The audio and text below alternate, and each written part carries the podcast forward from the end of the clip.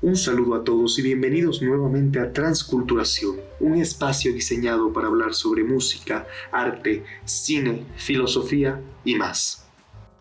El día de hoy contamos con la presencia de Michel Guzmán, melómano y músico que ha participado en diversas bandas tributo a Pink Floyd, además de ser uno de los acreedores de las mejores colecciones de discos y vinilos de esta agrupación. Bueno, Michel, para empezar me gustaría saber cuál fue tu primer acercamiento hacia Pink Floyd, esa primera vez que escuchaste Floyd y cuál fue tu reacción? Que claro, es un momento creo que trascendental para todos nosotros. Eh, bueno, a ver, eh, yo me, acuerdo de haber escuchado Pink Floyd cuando era niño, cuando tenía unos, tal vez unos 8 o 9 años. Eh, estaba de moda The Wall, Another Brick in the Wall. Yo vivía en los Estados Unidos en esa época de niño y le pasaban en la radio frecuentemente. Entonces, ese fue mi primer contacto con Pink Floyd para saber quién era la banda, ¿no? Para saber qué, qué cómo sonaba, ¿no? Eh, y mi segundo contacto con Pink Floyd también fue a través de The Wall, en que un día fueron unos primos mayores míos a visitarme eh, y me hicieron escuchar todo el disco, de principio a fin. Y, y, me contaban sobre la película que ya había salido. Yo era muy niño, todavía no podía ver la película porque la película era para adultos. Es más, yo vi la película cuando tenía unos 16 años tal vez. Y este, ahí ya me enganché un poco. Me, dio curiosidad oír un disco que sonaba como una película. Eh, tal vez en, la música comercial estábamos acostumbrados a escuchar un single de tres o cuatro minutos y ya, sí, ¿no? Pero aquí era un tema continuo, no había espacios, eh, solo cuando se acababa el disco, digamos, la, cara del, del LP. y este, entonces The Wall fue mi primer contacto realmente con Pink Floyd. Y cuando ya tenía unos 15 o 16 años sale el disco A Momentary Lapse of Reason, que es del 87. Y eh, en esa época ya existía Super 9 y Super 9 pasaba, eh, me imagino que German y Jorge Pierre eran muy fans de Pink Floyd porque lo pasaban muy seguido. Y mi mamá me trajo un cassette de Estados Unidos con el, con la banda, ¿no? con, la, digamos, con, la, con el disco, con el álbum. Y yo le oía todo el tiempo, todo el tiempo, sin parar. Y ya sale el Delicate Son of Thunder, sale en el 88. Y ahí, ahí me, me, volví fan porque era la primera vez que yo, yo escuchaba un concierto de, de, Pink Floyd, ¿no? Y en la casa de un amigo mío le habían prestado el VHS del concierto y fuimos a ver. Y ver todo ese despliegue de tecnología porque ese concierto era incomparable en esa época, ¿no? O sea, tal vez eh, después vinieron otros conciertos mucho más avanzados tecnológicamente, pero para esa época, para el 87, 88, este concierto era algo este, súper avanzado. El sonido, la música, eh, era envolvente, o los videos, la pantalla redonda, los láser, todo eso era algo que yo nunca había visto en, otros artistas, ¿no? Eh, ni siquiera Madonna o algún artista de la época que, tenía el presupuesto para hacer eso no lo hacía. Eso fue, ese fue ya, ahí, ahí, es cuando yo me vuelvo fan de Pink Floyd. Realmente ya me interesa ya en escuchar lo antiguo, ya no tanto lo nuevo, sino ya irme desde The Wall para atrás, The Wall hacia atrás. Y, y dentro del antiguo, ¿qué disco fue el que captó tu atención más? Porque claro, dentro del catálogo antiguo podemos ir viendo esta evolución bastante curiosa que tiene el grupo. Y sobre todo con el juego de las texturas, que es algo siempre que ha caracterizado a Pink Floyd. Y ningún disco es igual. Entonces creo que de ahí parte. ¿Qué, qué, cuál fue el disco, digamos, haciendo una retrospectiva de los primeros que te gustó? En el, colegio ya le conozco a una persona que se llama, eh, le dicen Pepe Correa, José Correa tal vez uno de los mayores coleccionistas de Pink Floyd que yo conozco aquí en Cuenca. Y él me presta un cassette, o, sí, un cassette de el Metal. Ese fue el siguiente disco que yo escuché, Metal, que es de 1971, si no me equivoco. Y este me quedé fascinado con Ecos. O sea, me, me pareció un, tema que duraba 20 minutos a todo lado B del disco y, como dices vos, las texturas. Yo decía, ¿cómo hicieron esto en 1971? Cuando no teníamos la tecnología para, para hacer. Y ahí es cuando yo ya empiezo a investigar un poco más. Esto es época pre-internet. Obviamente, nos alimentábamos de revistas o de cualquier tipo de literatura que pueda caer en nuestras manos. Y me prestaban libros, me prestaban revistas. Y en uno de esos libros que, pude yo traerme de Estados Unidos, que pedí que me traigan, que se llama A Saucer Full of Secrets, que eh, es el primer libro oficial de la, biografía de Pink Floyd. Eh, ahí leo que Pink Floyd usa, fue el primer grupo junto a los virus en usar al estudio como un instrumento musical, como si el estudio fuera un instrumento musical, en usar loops, en usar, eh, en, usar a, la cinta, ponerle más lenta, más rápida, como, como hacen el sonido del piano, del, del ping, es en, en Echoes, eh, en que pusieron un micrófono en el piano de Richard Wright a través del, eh, este, de, estos parlantes que giran, eh, que son usados más en los Hammond, o sea, no son usados, eh, o a veces... Los Leslie, los parlantes Leslie. Exactamente, el parlante Leslie, y saca ese sonido tan, tan, tan extraño, ¿no? Cómo, cómo descubre Gilmour el, el, poder hacer ese efecto las gaviotas en ecos por un error, o sea, le conecta a su, a su pedal de wah al revés. ¿Sí? O sea, la salida en vez de meterle por la, por la entrada del pedal a la guitarra, le mete por la salida y por la entrada saca a su amplificador y logra ese efecto como de gaviota de la guitarra, ¿no? Entonces, claro, yo sin saber no tenía idea cómo lo hacían, y, pero yo era consciente que la tecnología no estaba tan avanzada en esa época como para poder... El sintetizador que existían eran súper caros, había el Minimoog, que era un sintetizador muy básico todavía para esa época, era monofónico y, máximo podías hacer los vientos y cosas. O sea, había ciertas cosas que podía hacer el Minimoog, pero otras cosas que no podía hacer el Minimoog, que ahora con samples es sencillo para nosotros hacer, pero en esa época no. Entonces, todo eso ya me despertó una curiosidad mucho más fuerte de ir aprendiendo sobre el grupo. Y yo no tenía, o sea, yo era del colegio, entonces no tenía plata como para comprarme regularmente discos, ¿no? A veces ahorraba, me compraba un LP, me compraba un cassette, pero lo, mayor forma de conseguir la música era que me presten los discos, los LP, ¿no? Entonces, como te digo, este amigo, Pepe Correa, fan a morir de Pink Floyd, eh, me empezó a prestar los discos, los LPs, y empecé a grabar.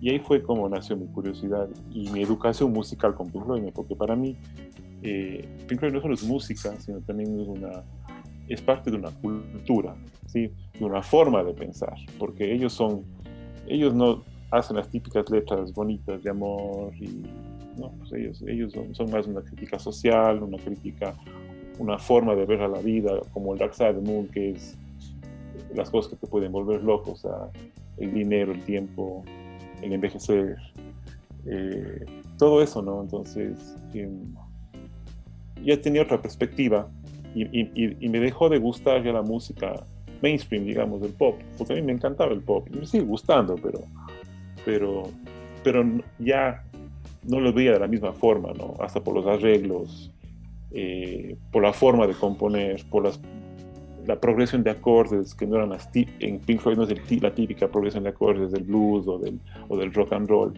sino ya usaban otro tipo de, de progresión y como yo ya tocaba un instrumento, la guitarra, y empezaba a sacar las canciones de oído, pues me daba cuenta de que no era tan sencillo, primero, y segundo, que usaban eh, una forma de composición totalmente diferente, más acercado hacia el jazz, más, eh, o sea, hacia la música concreta, aunque en realidad no era música concreta, pero era muy experimental, no era el, típico rock. ¿sí? Y realmente también Pink Floyd fue también una mi inicio es el rock progresivo también. también. Entonces, ahorita parte un dilema muy curioso y me gustaría consultártelo en tu calidad de melómano slash músico. Y creo que este es un dilema que tenemos la mayor parte de fanáticos del rock progresivo. ¿Tú crees que Pink Floyd es rock progresivo o no? Yo creo que sí es progresivo. Eh, por los elementos más importantes del progresivo son, uno, usar instrumentos no tradicionales, eh, del, pop, ¿no? O sea, usar los tradicionales como son la guitarra, el teclado, la batería, pero incorporar algo del folk o incorporar algo de la música clásica o incorporar algo de... Una de las características, creo yo, también es el, uso de los sintetizadores. Y, y Pink Floyd fue uno de los percursores, ¿no? ¿no? No se puede decir que es el percursor, pero es uno de los percursores en usar eh, eh, sintetizadores en, su música, ¿no? Eh, temas largos, con cambios de, con cambios de, compás, con cambios de, de tempo, con... Entonces yo creo que cae dentro de lo que es rock progresivo por eso. Si solo nos enfocamos por el tema de, del virtuosismo, realmente los músicos de Pink Floyd, diría que el más virtuoso es David Gilmour, el guitarrista. Sin embargo, sin embargo eh, Richard Wright tiene mucho que ver en el sonido de la banda. Hay gente que cree que, que, Wright es la esencia de Floyd. Así es. Realmente, eh, quizás sí, porque justo lo que hablábamos en un inicio, tal vez esta idea de crear un ambiente lleno de texturas, de colchones sonoros, es lo que hace diferente a, Pink Floyd de otros grupos. Entonces, tal vez, eh, justamente ese es un punto que me alegra que lo hayas tocado, Michelle, eh, a considerar, es que muchos fanáticos del rock progresivo en un inicio creen que todo se trata del virtuosismo, pero hay otros grupos que demuestran que no es así, siguen entrando en la teoría del rock progresivo, aunque existen subdivisiones. Un ejemplo para mí clarísimo y que yo siempre he tenido en mente en este tipo de debates es Tangerine Dream. A mí me parece que cumple los parámetros del rock progresivo, pero no existe un virtuosismo. Eh, lo que lo hace rock progresivo son los conceptos. Por ejemplo, crear un álbum o una canción que esté dividida en suites son elementos del rock progresivo el tiempo que demora. Entonces, quizás sí son parámetros a, considerar.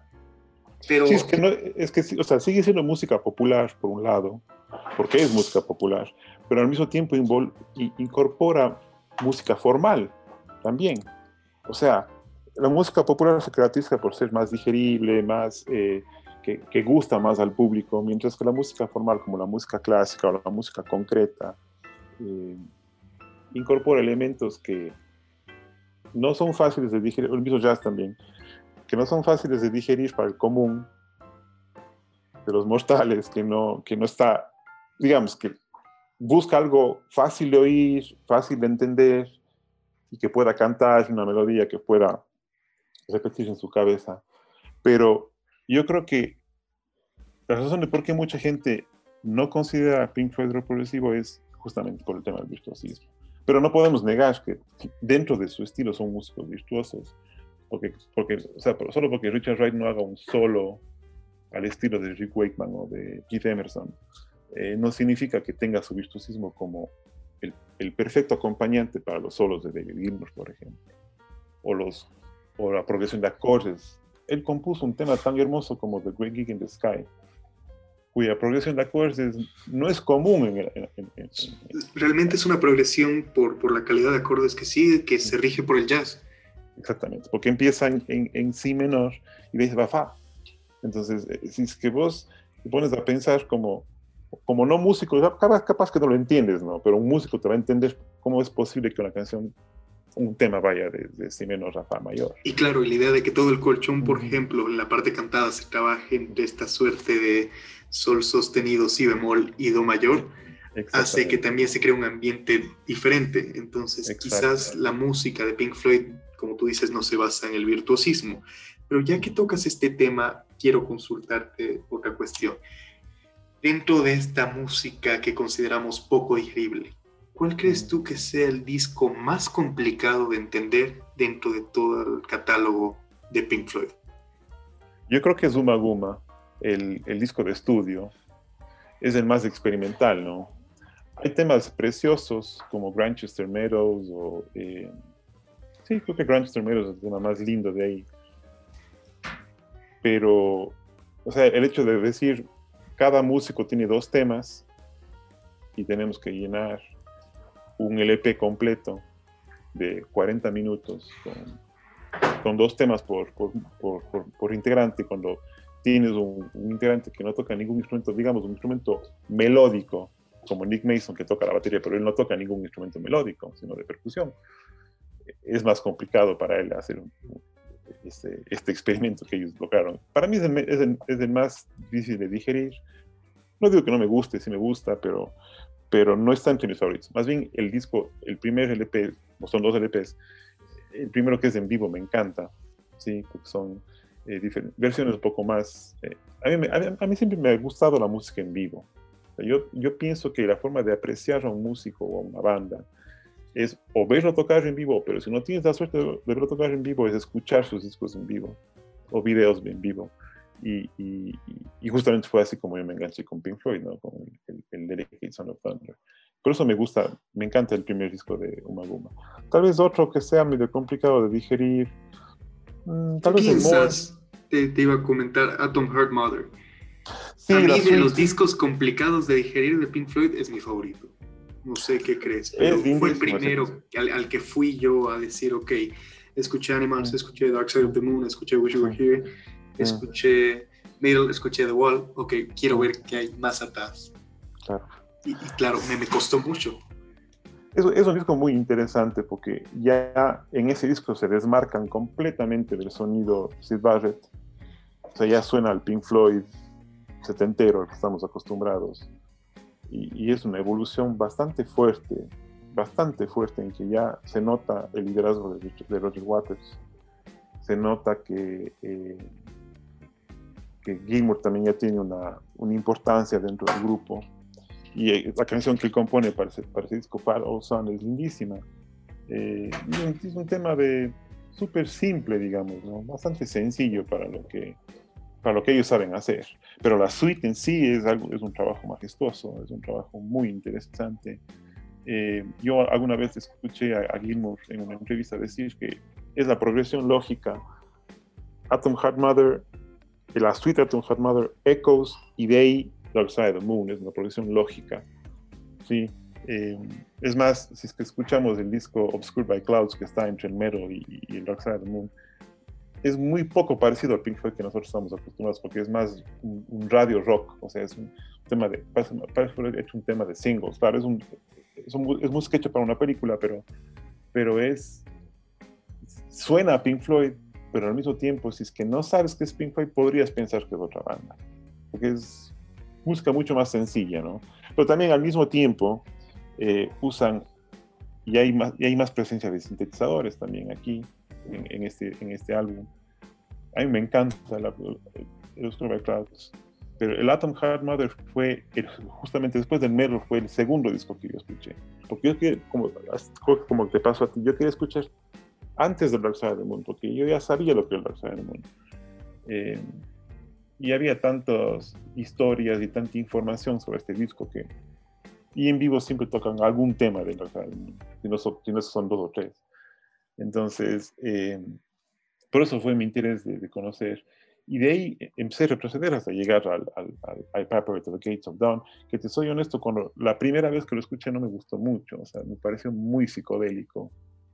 Y era algo que para eso, tal vez yo no estaba preparado para, para, escuchar y para digerir y la época Barrett para mí, como gusto, es la que menos me gusta. No digo que no me gusta, es la que menos me gusta, pero sí escucho.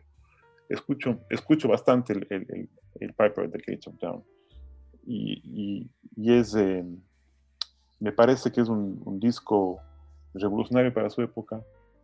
Eh, la música psicodélica, ellos creo que son, junto con los Beatles, en esa época los que los percusores de ese tipo, de ese estilo de música y The Velvet Underground también en Estados Unidos pero no había mucha comunicación, o sea, no podían saber, yo no sé quién fue primero, o sea, yo no sé si Pink Floyd empezó a hacer este música, esa música psicodélica antes que The Velvet Underground, antes que los mismos Beatles, no sé, pero es un disco, es un disco muy importante dentro del género de la psicodelia, ¿no?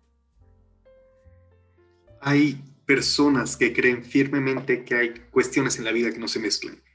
Claro. Entre esas está esta idea de música y política.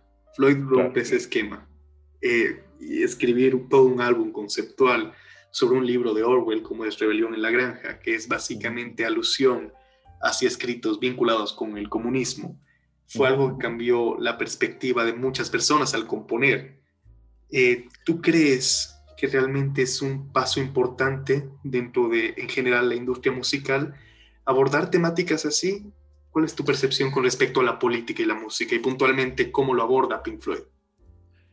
Eh, yo creo que es importante porque estás eh, intentando llegar a, las masas, claro, obviamente con tu idea, con tu ideología, ¿no? Porque nos damos cuenta que la ideología de Waters es de izquierda, eh, entonces es un poco radical, en cierta forma, pero yo creo que es importante porque eh, la música, al ser para las masas, y Pink Floyd ya en esa época era un super grupo, o sea, ya una de las bandas más famosas de la historia, ya, en ese, ya cuando sacaron el disco, ya habían compuesto un álbum que era todo un hito. Y sacar algo como eso, como Animals, eh, sobre todo por lo que estaba pasando en Inglaterra en esa época, ¿no? Recesión económica, estaban los conservadores en el poder, el punk ya había, ya estaba fuerte, el punk. Entonces, como dice Richard Wright, él dice, no, no, perdón, Nick Mason dice que Animals es el disco punk de Pink Floyd. Yo no le noto lo punk, pero solamente por las letras, ¿no? Por lo contestatario que es. Eh, y obviamente ya las tensiones empezaron en ese disco porque políticamente no estaban de acuerdo. Y no significa de que David Gilmour sea de derecha, sino más bien es un poco más de centro, de centro izquierda, políticamente. Y él se negaba a, calificar a, los grupos de personas de la forma que lo hace Orwell y lo hace eh, Roger Waters en Animals, ¿no? Eh, sobre todo porque no es tan blanco y negro, digamos. O sea, todos podemos tener algo de oveja, o todos podemos tener algo de perro o algo de, cerdo, ¿no? Eh, depende en qué posición estemos en, la, en, la, sociedad. Capaz que si estamos abajo somos las ovejas, pero si llegamos a tener poder, nos podemos convertir tranquilamente en un cerdo o en un perro. Entonces, yo creo que, o sea, la crítica, la crítica es muy buena, pero sí creo que es muy cerrada, en el sentido de que, o sea, meterte, o sea, crear unos grupos tan homogéneos que en realidad no lo son tanto, ¿sí? Pero es muy interesante. Es, eh, Animals quizás es mi disco favorito, o, mi segundo disco favorito. No sabría, si, no sabría si es el primero o el segundo, pero está entre mis favoritos. Es un disco que yo escucho constantemente. Entre esas opciones que tú tienes de discos favoritos, ya que tienes dos, ¿cuál sería el otro además de Animals? Wish You Were Here. por eso es el número uno. ¿sí? ¿Y, cuál es el motivo? Yo creo que es em, por mi por mi, fascinación con los sintetizadores. ¿no? Es un disco más electrónico y más progresivo que los otros, en el sentido de que o sea, hay una presencia fuerte del sintetizador en ese disco. ¿sí? Eh, Shine Crazy Diamond es tal vez un tema muy... que, que para mí causa mucho, eh, muchas sensaciones cuando lo escucho. ¿sí? Eh, la primera vez que lo escuché fue en vivo, o sea, fue en el Dedication of Thunder. Todavía no sabía a qué disco pertenecía ese tema. Eh, y, Welcome to the Machine es un tema que a mí, la primera vez que lo escuché me dejó loco. O sea, me, me, me dije, ¿cómo lograron hacer estos manes de esto en 1975? ¿Cómo, o sea, ¿De dónde vino la idea? Yo siempre me quería ponerme en los, en los zapatos de los músicos y, quería entender el proceso creativo, ¿no? Es muy difícil porque a veces ni ellos se acuerdan cómo, cómo, cómo, se, cómo se genera una canción o un tema, ¿no? Eh, y, y, obviamente todo el mundo había escuchado el tema Wish You Were Hero, digamos, es el tema más famoso del disco, pero, pero yo con, con Welcome to the Machine y con Have a Cigar y con la, la segunda parte, digamos, de, de Shine Crazy Diamond, parte final, me fascinó cómo, cómo son, son los teclados en ese disco, o sea, eh, y las letras también, o sea, eh, cuando ya me enteré de qué se trataba y por qué se llamaba el disco así, el hecho de que coincidencialmente Sid Barrett haya asomado a las grabaciones del disco y el disco de alguna forma era dedicado a él y se, se convirtió en un homenaje a, su amigo.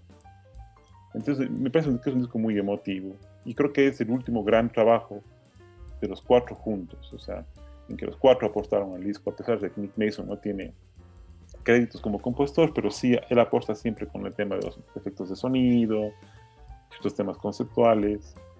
O sea, los cuatro eran estudiantes de arquitectura, entonces ellos, eh, el tema conceptual es, siempre está presente en ellos, el tema matemático, el tema estético.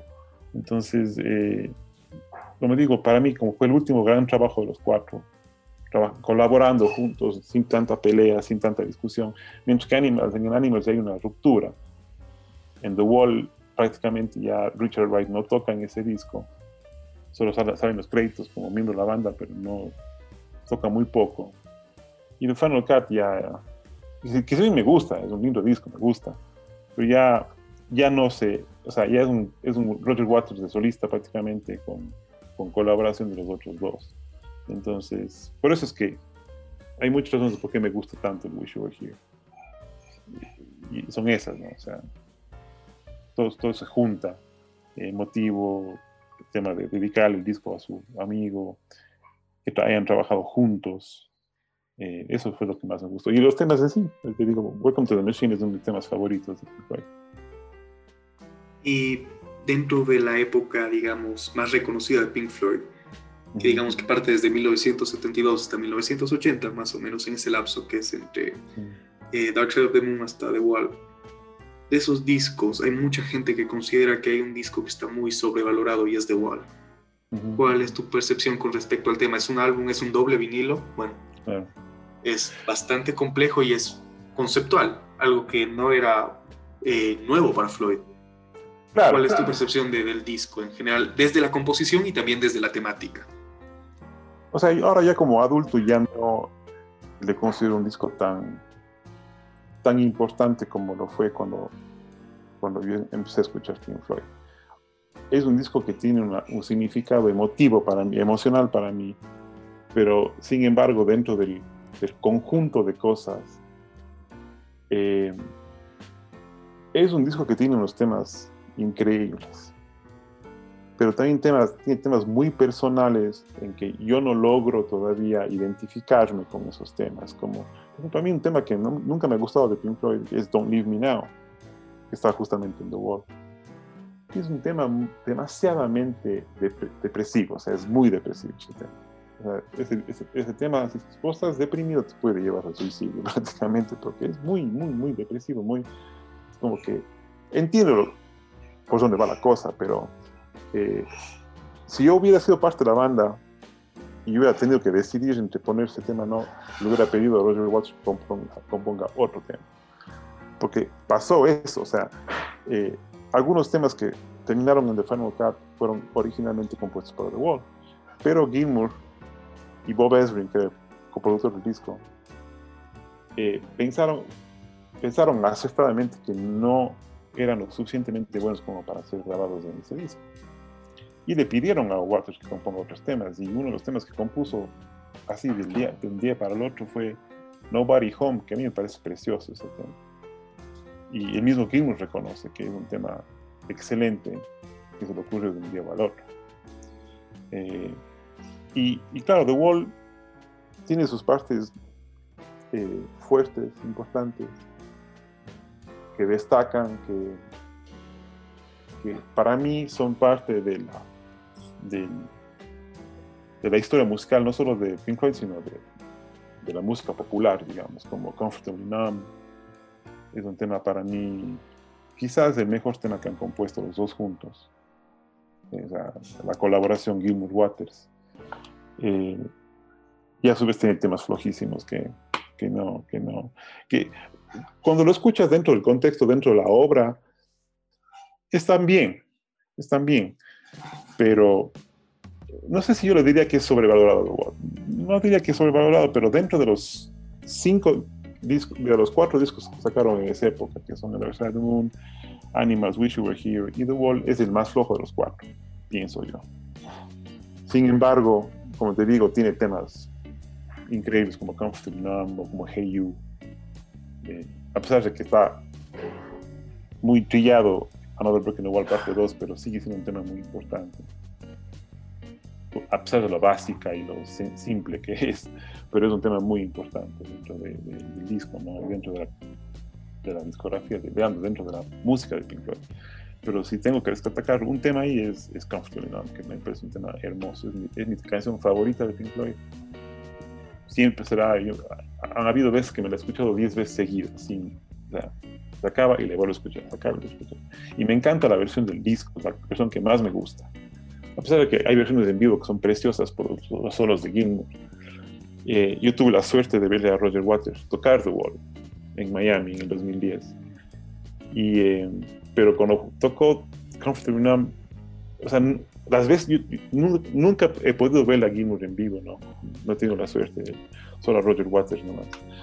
Y cuando Waters toca esa canción, no siento lo mismo que cuando estoy escuchando o viendo un video de Gilmour tocando esa canción. Porque para mí es un tema de Gilmour, la letra es de Waters, pero la música en sí y el solo, el feeling que le pone al solo, para mí ningún guitarrista le puede igualar, ¿no? Y eso que yo he tocado también en vivo muchísimas veces, pero no es lo mismo. Yo creo que la cualidad justo de, de, esa canción es lo emotivo que puede llegar a ser. Yo recuerdo que, bueno, desde mi praxis, la primera vez que escuché la canción, genuinamente, y no es el cliché de historia, yo lo digo muy en serio, eh, lloré porque además no es solo entender lo emotivo que puede ser el conjunto de progresiones armónicas que están surgiendo alrededor, sino la temática de, la letra, la dependencia que puede existir hacia una situación en la que uno quiere estar simplemente adormecido. E, es una temática muy fuerte, entonces creo que también deriva de eso y creo que es una de las canciones icónicas de Pink Floyd. Eh, Michelle, una duda más. Miembro favorito de Pink Floyd y el por qué. Esa siempre es, claro, de las preguntas clásicas, pero me parecen necesarias porque hay una nota más o menos hacia dónde se dirige el melómano y más que nada en Pink Floyd. Es, difícil. Si me hubieras hecho esta pregunta hace 20 años, te hubiera dicho David Gilmour. Eh, pero en el contexto actual, yo estoy un poco resentido con Gilmour de alguna forma por cómo está tratando la situación de él con Waters. Y no te digo que yo sea pro Waters, porque hay muchas cosas que me molestan de Waters también. Eh, su actitud hacia la banda y todo eso. Y claro, en los 80s yo no le podía ver a Waters, peor en los 90s. Era Tim Gilmour 100%. Sigo pensando que Gilmour es mi, mi, mi Floydiano favorito, a pesar de que estoy un poco resentido ahora con él. Y lastimosamente no puedo desconocer eh, el aporte que hizo Waters a la banda. O sea, es imposible, porque sin él no existiría The Wall, no existiría Animals, no existiría muchos de Dark Moon, Wish You Were Here. Eh, y él, él, es el líder conceptual de la banda, pero sin Gilmour tampoco las cosas hubieran ido tan bien. O sea, yo creo que si es que Sid Barrett se quedaba en la banda, no hubiera existido un Dark Side Moon. O si, por ejemplo, pasaba lo que, iba, lo que ellos tenían planeado hacer de contratar a Jeff Beck en vez de Gilmour. Pero no se animaron porque ellos pensaban, ellos admiraban a Jeff Beck como alguien más famoso que ellos. Y yo creo que tampoco se hubiera dado lo que pasó. O sea, fueron los cuatro juntos los que crearon esa, esa música hermosa que yo que yo siempre admiraré y siempre, y nunca dejará de ser mi banda favorita, a pesar de que tengo grupos que escucho muchísimo y a, veces he, dejado de escuchar Pink Floyd por escuchar otras, otros artistas porque tampoco quiero cansarme. Pero yo creo que los cuatro son importantísimos. Igual sin Wright, o sea, sin Wright hay muchas cosas que nos hubieran dado. Pero bueno, sí, sí. Gilmore es mi, mi, mi Freudiano favorito. Muchísimas gracias, Michelle, por compartir en este espacio y sobre todo por contar cuál es tu percepción, porque creo que es algo muy de cada quien esta interacción, porque es un grupo que sin duda alguna marca la vida de la mayor parte de personas. Entonces, muchísimas gracias por tu testimonio por, y por estar en este espacio. Muchas gracias, Ibrahim. Gracias por la invitación. Eh, como yo siempre he dicho, Pink no es solo una influencia musical para mí, sino una influencia cultural y hasta ideológica. Mi forma de pensar se, se, se formó con ellos. Eh, y, agradezco a la persona que me hizo escuchar por primera vez y que me presentó a la banda. Y gracias a vos por esta entrevista, gracias por, compartir este gusto. Muchas gracias. Por más romántico que se escuche, la conclusión de nuestro entrevistado es la vida de muchas personas. Personas que se han encontrado con música y que no han podido alejarse de ella. Tal es el caso de Pink Floyd, un grupo que parte mucho más allá de lo que es la composición, sino un estilo de vida. Esto fue Transculturación. Soy Ibra y nos vemos la próxima semana.